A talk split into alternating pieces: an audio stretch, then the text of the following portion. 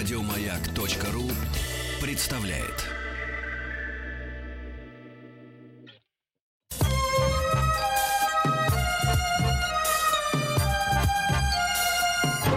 Подмосковные вечера.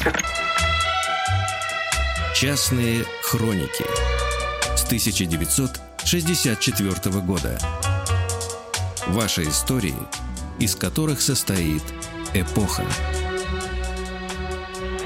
Дорогие друзья, знаете, мне песня вспомнилась. Мы хотим всем рекордам наши какие-то громкие дать имена.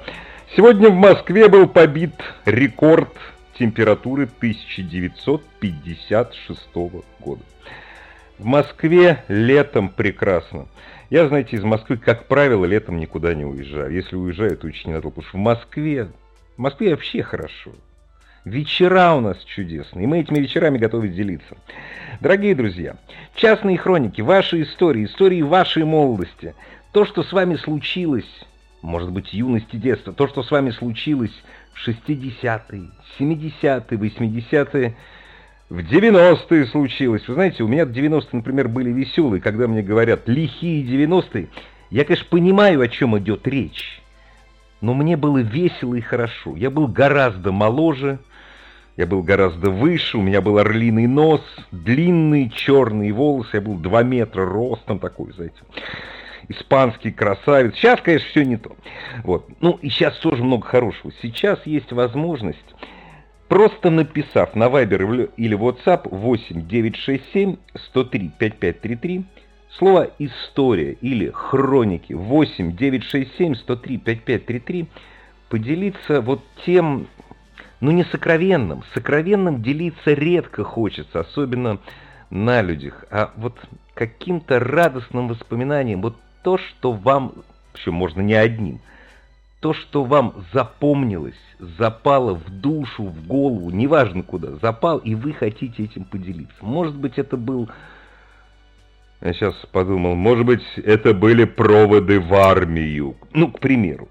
Ну, у женщин, правда, мало было проводов в армии. Хотя э, девушки на них присутствовали. И это тоже было интересно, понимаете? Я, например, свои проводы помню великолепно. Я помню, да. Или поход на какой-нибудь фильм, какой-нибудь потрясающий, или не потрясающий, обычный там поселковый кинотеатр, и это вам запомнилось. Знаете, вот я, например, помню, как я находясь, ну, в шутку я всегда это называю в ссылке, э, в поселке под Кемерово в 1972 году посмотрел фильм Деникина «Воспоминания о будущем». Это был первый документальный фильм полуторачасовой, на который было в Москве не достать билетов. А там свободно. Ну, как свободно? Тоже весь клуб набился. Ваши воспоминания и ваши фотографии. Кстати, о фотографиях. Зайдите, пожалуйста, на официальную страницу ВКонтакте радиостанции «Маяк». У нас там есть такая специальная форма для ваших фотографий, для нашего большого, дружеского, или даже, если хотите, семейного альбома. Вот я сейчас смотрю на фотографию, которую прислали 9 июня, Ольга Авдеенко. 75 год. Мой отец и сестра на рыбалке в Рязанской области. Вот часть козла видна. Козел – это машина. И веселый, довольный, счастливый, очень молодой, веселый папа, телогрейки такой, нормальный, нашей отечественной телогрейки в сапогах, и модная девочка с удочкой. Такие хорошие, приятные воспоминания. Поделитесь, поделитесь с нами. Друзья, а, я забыл сказать, постоянно забываю, ну, я потому что, я модератор, я не более того, понимаете, я, конечно, хранитель времени, но хранитель вашего времени, и это ваша история. Меня зовут Игорь Ужеников. 8 967 103 5533. Или просто позвоните 8495 728 7171.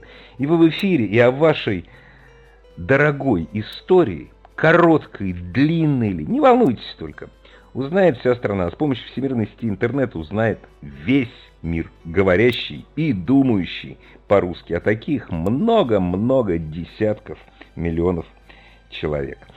А у нас короткое воспоминание о группе, которая к нам попала много позже своего триумфального шествия по Великобритании. И если у нас это считалось, знаете, музыка для таких уже серьезных молодых людей, то основная аудитория Марка Болана и группы T-Rex посмотрите видео. Это девочки-подростки 13-14 лет. Это такие были, знаете, британские пионерские песни. Без всякого, ну или почти без всякого сексуального подтекста. Даже в песне «Хатлав». Ждем вас, ваших историй. Частные хроники с 1964 года. Ваши истории, из которых состоит эпоха. Ваши истории, из которых состоит эпоха. А что такое эпоха, на ваш взгляд, дорогие друзья? Ну, не, это вопрос, вопрос совсем не на засыпку. Потому что, знаете, эпоха это, это нам в учебниках рассказывали школьных. Вот. А что такое эпоха для вас? Для меня, честно говоря, никакие эпохи не заканчивались. Я, ну, как? Я жил в 60-е, правда, ни черта из 60-х не помню, абсолютно. Ну как, ну, мне было всего ничего. Я как жил, так и живу. А вот как живет Маргарита? И что такое эпоха для нее? И какие у нее главные воспоминания? Маргарита из Подмосковья. Здравствуйте, Маргарита. Откуда из Подмосковья? Подмосковье, Маргарита, вы что-то пропадаете как-то. Что-то...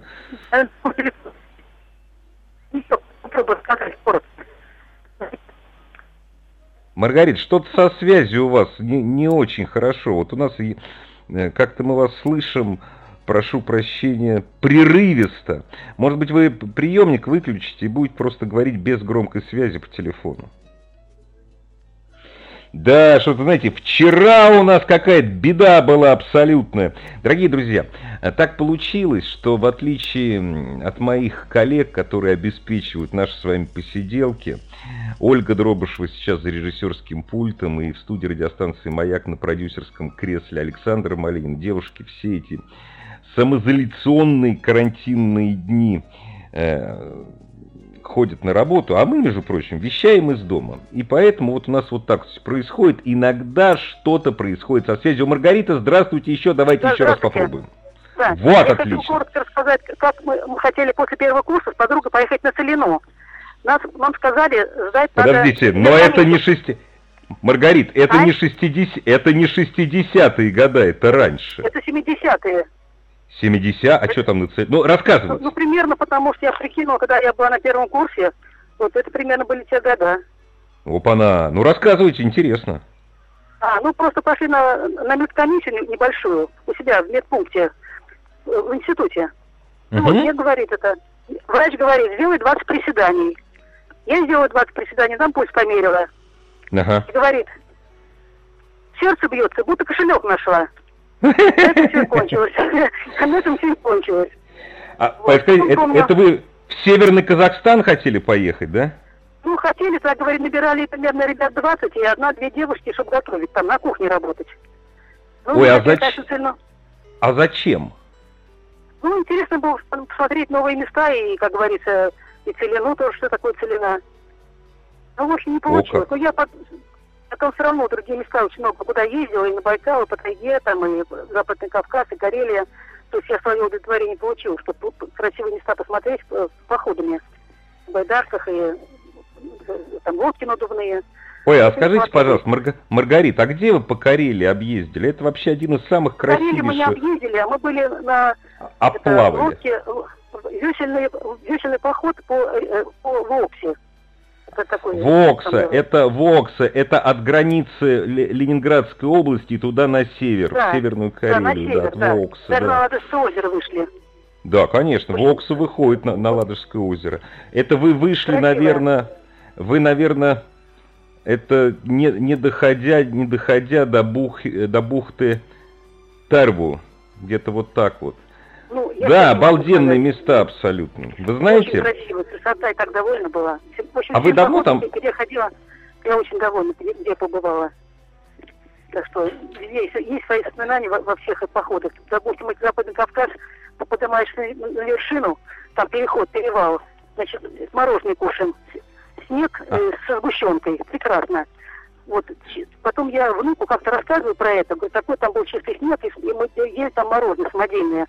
А вот бабушка, я знаю, почему почему там снег чистый. Я говорю, почему? А потому что там собак нет. Вот какой подметил внучок правильно. Потому там собаки нет, никто не глядит.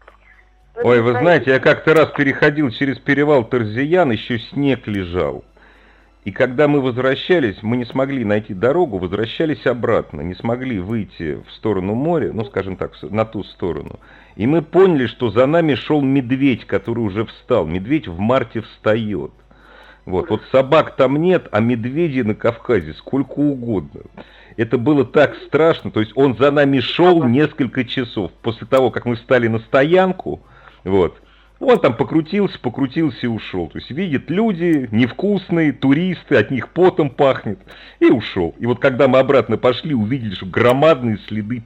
За... Ужас, ужас. Ой, вы знаете, путешествовать надо везде. И если есть возможность да, да. путешествовать по своей стране, путешествовать да, по своей стране. Да и не то слово. Карелия, вот мы заговорили про Карелию. Я просто сегодня весь мозг, вся моя голова в Карелии прекрасно. Это лучше, я считаю, что это лучшая реклама этому озерному краю. Спасибо вам большое, здоровья вам, счастья. Сергей из Великого Новгорода с нами на связи. Ну, тоже, кстати, в тех, в тех краях. Здравствуйте, Сергей. Добрый вечер, Игорь. Добрый вечер. Здравствуйте. Давненько я не был в вашем городе. Город очень нравится, очень люблю. Я там на раскопе был. Ой, молодцы, хорошо. Приезжайте, чего? Нормально. Я там, даже берестяную грамоту нашел, между прочим, одну. Вот так вот. Вот, так приезжайте, приезжайте, раскопков пока вроде как нет, но ожидается. ожидается. Рассказывайте вашу историю, Сереж. Слушайте, история интересная. Союзные времена. Вот, союзные времена. Все было много интересного в школе. У нас был, у нас сделали, у нас сделали как бы спортивный класс. Вот. И спортивный класс у нас был по скалолазанию. Ну, по альпинизму вот на усиление сделали на скалолазание. И мы вот каждый год ездили в Грузию на сборы. Это вот а советские куда? времена. А куда? Ой, я сейчас, я сейчас не помню, Сухоми, Батуми, я вот помню, я просто помню, сейчас уже как бы последний, последняя поездка, 92 год у нас была, вот, уже война начиналась, то ли Сухоми, то ли Батуми, вот я не помню. Но я помню, я хорошо запомнил Хачапури, я хорошо запомнил Чачу, вот, но история это у меня не... Это подождите, сколько вам лет было? Чачу вы запомнили? Ну, Безобразие? Нет. А нет, нет, Игорь, самое интересное, самое интересное, мы в лет, наверное, в 16, когда на очередные сборы поехали в Грузию, и в Москве пересели в поезд на, на Тбилиси, вот, ага. нам проводник, грузин, дал попробовать эту чачу. Я первый раз в жизни попробовал эту чачу. А ну, градусов, я не знаю, я ну, не знаю, знаете, она градусов, неразведенная чача, неразведенная чача около 65 градусов. Я такую пил полтора года назад, когда спустился с Казбека на, на приют Метео. Это ужасная вещь, валит с ног. Так, я ну, запомнил, я запомнил. Нет, 16 я лет, 16... Мы об этом не будем. А скажите, пожалуйста, а вы каких-то высот скалола, ну, в смысле, в техническом альпинизме достигли? Разрядится там да, у меня, Да, у меня, у меня документы есть где-то даже еще значки за... Сколько у нас? Я, Игорь, я, я сейчас врать не буду уже по цифрам подъемы какие, ну какие мы высоты, какие перевалы брали. Я врать не буду, как бы, честно слово, потому что я не помню вот эти все цифры, эти все названия, потому что сколько считаете? 20... Ну, понятно. 28 лет. Я просто хочу какую вам вкратце историю рассказать. Мы как только начали заниматься, мы как только начали заниматься Э, этим видом спорта э, нас, скажем так, на зимние, на весенние каникулы вывозили э, в спортивный лагерь. И вот я помню, что мы первый раз собрались, это от нашего города, я в Архангельске жил, в Архангельске жил. Вот это от нашего города было где-то километров 30-40. И мы туда приехали, а нам все говорили, ну, лагерь, лагерь, как бы спортивный лагерь. Мы приехали, вот первые 2-3 дня, а это я начал заниматься в лет в 12-13, да. И мы приехали, а там в этом лагере условия как в армии. И нас, короче говоря, на третий день построил тренер, тренер вот, Карелин такая фамилия у него была, вот, как у борта у известного у нашего. Он нас построил и говорит, ребята, кто хочет домой? И вот нас пять человек руку подняло. Я говорю, я никаким скалолазанием заниматься не буду, потому что здесь надо есть кашу, здесь надо что-то убираться. Вот, и вот мы и вот мы сколько, четверо или пять человек, мы эти 30 или 40 километров шли пешком до города. И вот это ну, я запомнил. Хороший спорт, хороший спорт, нормально. Да, я считаю, да, что, что вы программу вот выполнили. Это... Да. И вот это я запомнил, и вот это я запомнил на всю жизнь, потому что Потому что потом как бы наши, скажем так, товарищи, они на нас криво смотрели, вот, и я понял, э, и я понял вот тогда в тот момент, что как бы коллектив должен быть коллективом. То есть если надо, то есть, да, да если надо до конца бороться, надо бороться до конца. Вот. Вы знаете, я как-то раз уже говорил, я говорил уже в нашей программе, что советская школа альпинизма, российская школа альпинизма взяла лучшее от советской школы. Это именно командная работа. Это именно коллективная да, работа. Да, Этим да. мы отличаемся и от американцев, и от поляков. Поляки великие альпинисты. Но они одиночки. Вот. Да, действительно, это классное воспоминание. А вы в горы возвращайтесь, это никогда не поздно. Так, а я езжу уже в Болгарию каждый год, мы с вами уже на эту тему общались. Ну да, там не горы, там, там холмы. Частные хроники с 1964 года. Ваши истории, из которых состоит эпоха.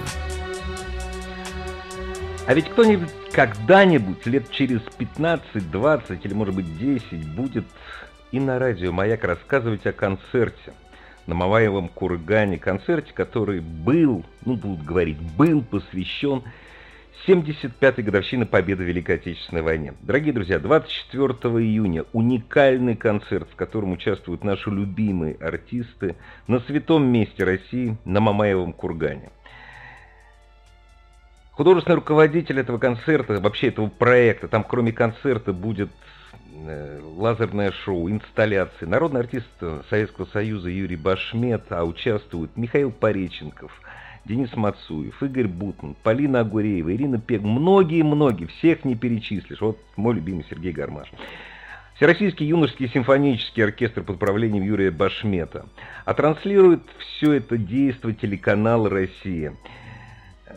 Собственно говоря, и организатором выступает телеканал «Россия», русское концертное агентство при поддержке Министерства культуры Российской Федерации, Фонда президентских грантов, ну и, разумеется, администрации Волгоградской области. Вот такие у нас будут воспоминания. Давайте посмотрим этот концерт в день, в день памяти, в день Великой Победы. Да, мы его отмечаем в этот раз два раза. Я считаю, что можно и три раза отметить. Вот, а я тут, знаете, вот новости слушал, и вот подумал, вот, допустим, для людей моего поколения, вот скажешь Москва, яма, да? Яма это пивная такая в столешниках, это все знают, понимаете, вот яма, это вот по-другому никак, вот яма это там. Для нынешних молодых людей это Хохловская площадь. Видел фотографии, видел. Без выдумки. Знаете, мы в свое время как-то по-другому развлекли. То есть у нас как-то веселее все было. А как было у Елены из Москвы? Елена, здравствуйте. Здравствуйте. Здравствуйте, Елена. Как, вы, как, как настроение в жару? Да, настроение неплохо. Ну, уже хорошо. Да, вполне себе. Лучше жара, чем так, грозы. Летом должно быть жарко. Нет, пускай да, грозы пройдут, а потом жарко. опять жара. Грозы и жара, это нормально. Ну что расскажете, Елена, поделитесь. А, два дня назад, 15 числа, э, был день рождения Льва Лощева, замечательного совершенно поэта, эссеиста, литературоведа. И э, он работал в Союзе как раз в конце 60-х, 70-е годы, потом уехал в Америку.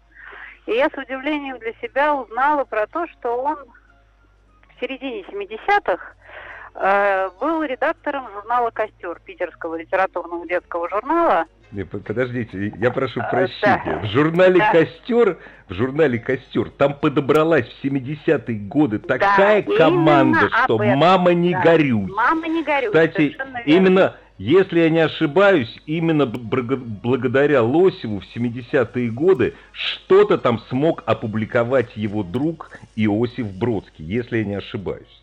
Не ошибаюсь. Хотя, не хотя ему, ему это не помогло, все равно потом на Отсидку поехал.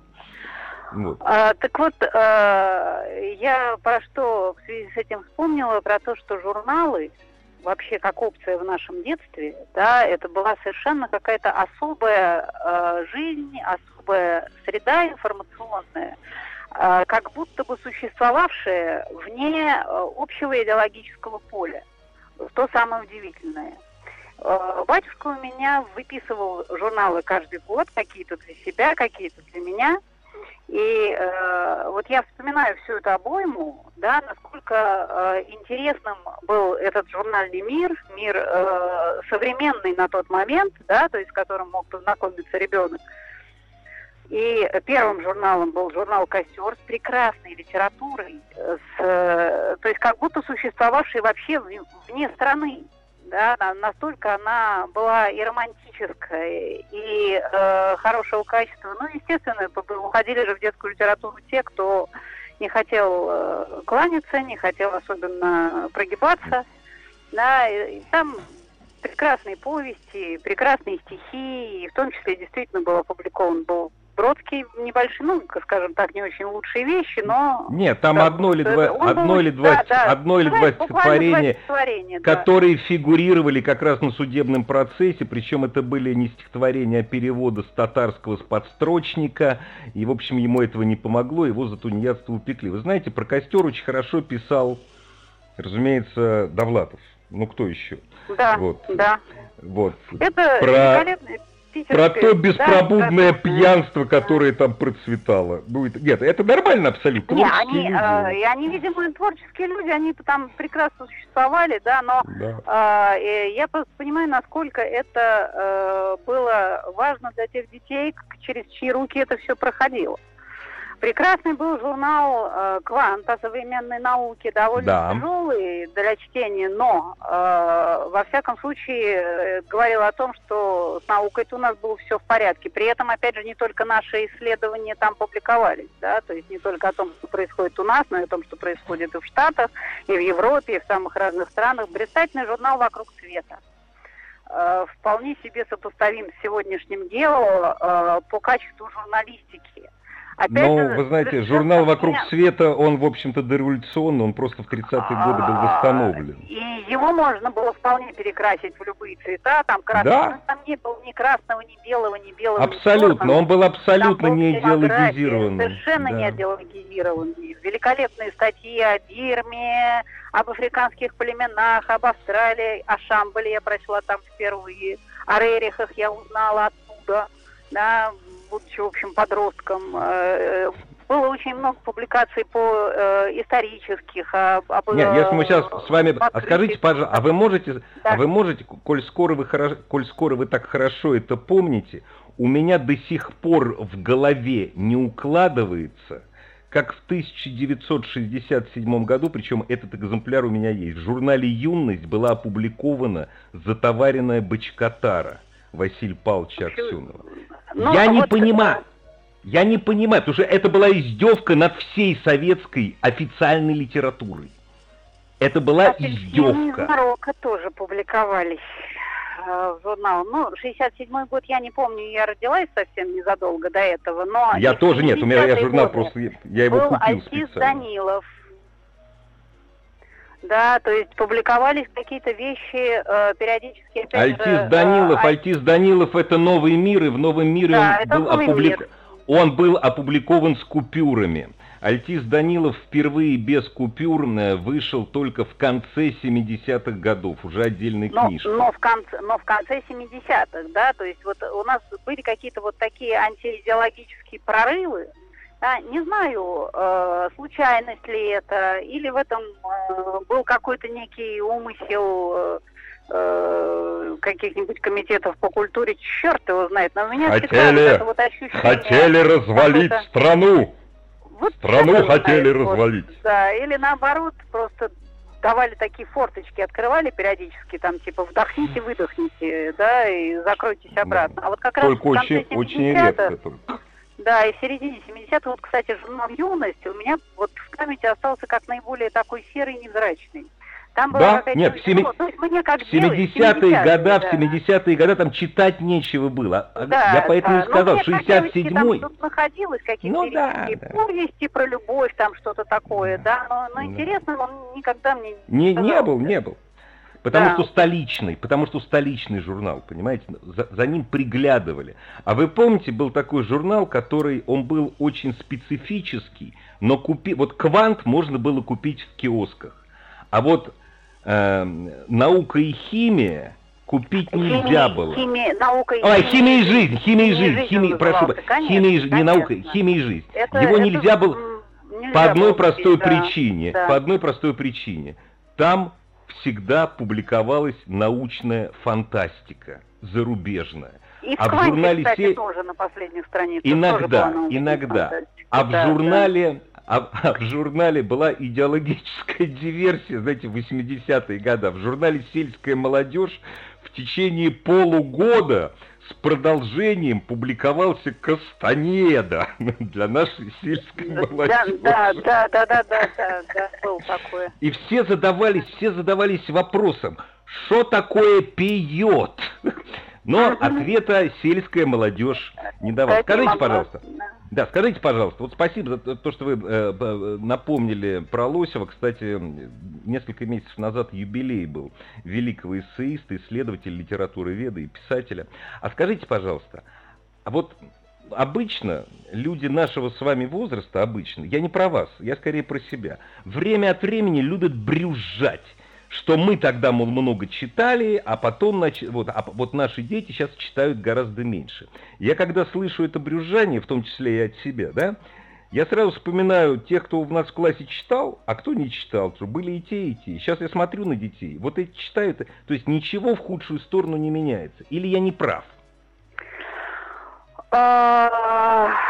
А, мне ну, как вы думаете? Судить, э, мне И мне тоже судить, трудно. Э, потому что я читала очень много. У нас же никаких других источников информации, собственно говоря, кроме э, текстовой фактически Ну, потому что программа да? «Ленинский университет ага. миллионов», она не радовала. Это правда. Вот у меня из троих детей читает средняя дочка, да, угу. и э, младшая не очень, а сын вообще не очень любит художественную литературу, потому что он предпочтет э, прочесть либо какую-то научную статью, да, это либо какую-нибудь там философскую какую-нибудь э, не, ну это, работу не, ну, интересную, это да, потому что художественная литература кажется ему излишне э, загруженной образами, да, ему его волнует чистая мысль как таковая.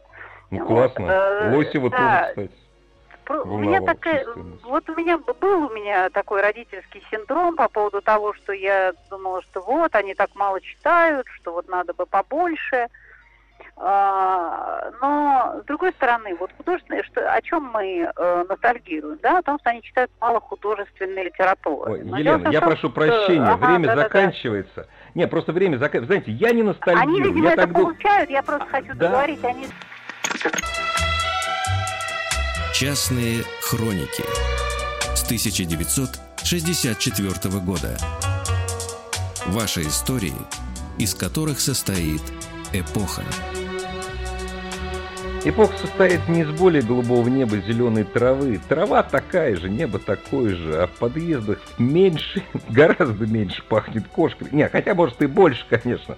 Но вот Елена, наша слушательница из Москвы, была абсолютно права. Нынешние дети, те, кто будут рассказывать о своих впечатлениях через 20 лет, знаете, они получают просто информацию из других источников. Я вот вспоминаю, мы там прочитаем какую-нибудь книжку, причем такую, знаете, актуальную. То есть там она вышла там, допустим, как пролетая над гнездом кукушки там 20-30 лет назад, а тут ее у нас, ну, хорошо, не, не 30, там 15 лет назад у нас ее перели, опубликовали, и для нас это событие. И вот вы месяцами, мы месяцами начинаем это обсуждать.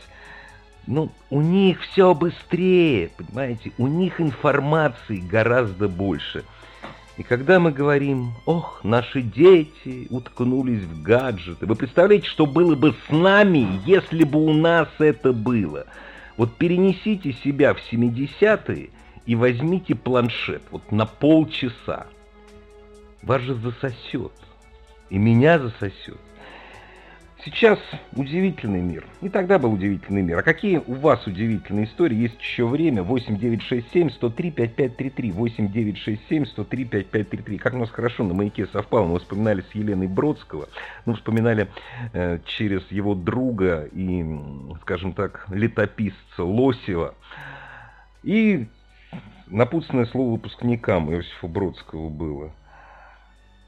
Вот я, например, только года четыре назад узнал, что Бродский в англоязычном мире, уже, разумеется, после получения Нобелевской премии, прославился как великолепный эссеист. Не зная никак... Он эмигрировал, не зная ни одного языка, кроме русского. И спустя какое-то время сначала он начал читать лекции на английском, а потом писать на английском. И лучшие его эссе написаны на английском языке. Это ж потрясающе. Не знаю, может быть, потому что какие-то вот люди специальные были тогда. А может быть... Может быть, страна у нас таких людей рожает и будет рожать. А мы им будем рассказывать наши истории. Спасибо всем, кто был сегодня с нами. Встретимся завтра в это же время. Еще больше подкастов на радиомаяк.ру